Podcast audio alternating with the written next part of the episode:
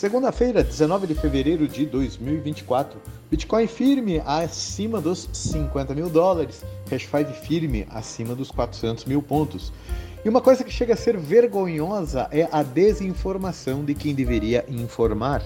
Um famoso analista que tem um bem-sucedido programa de investimentos, o Pablo Spire, aquele do vai, tourinho, não é apenas uma pessoa que grita de maneira desproporcional. Ele é uma pessoa que deveria estudar e informar, mas prefere a ignorância. Eu vou ser bondoso aqui, não vou taxar ele de espalhador de fake news, vou taxar ele de ignorante por opção, uma opção pela cegueira. Em sua passagem no podcast Flow nesta semana, taxou o Bitcoin de bolha, bolha das tulipas, e afirmou que à medida que o preço foi subindo, é, entre aspas, foram dividindo, dividindo, dividindo, e assim será dividido até o infinito.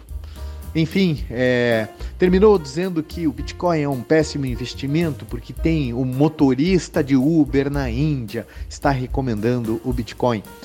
Pois bem, Fiquem sabendo que a unidade básica do Bitcoin, o Satoshi, está lá desde o dia zero da criação da moeda.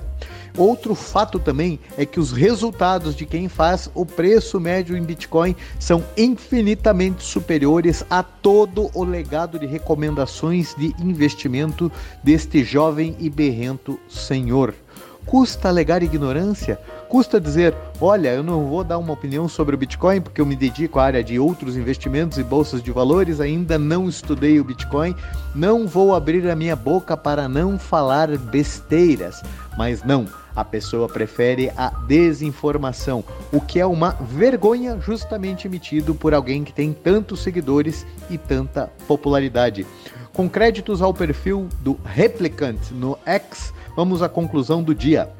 Seria ótimo que uh, as pessoas, os influencers de investimentos, que a Faria Lima chegasse e dissesse: caramba, eu estava errado, o Bitcoin é incrível. Não existe a menor necessidade de vocês se autoimolarem, vocês mancharem as suas reputações em público. Mas aqui devo admitir, é um ótimo entretenimento quando vocês o fazem.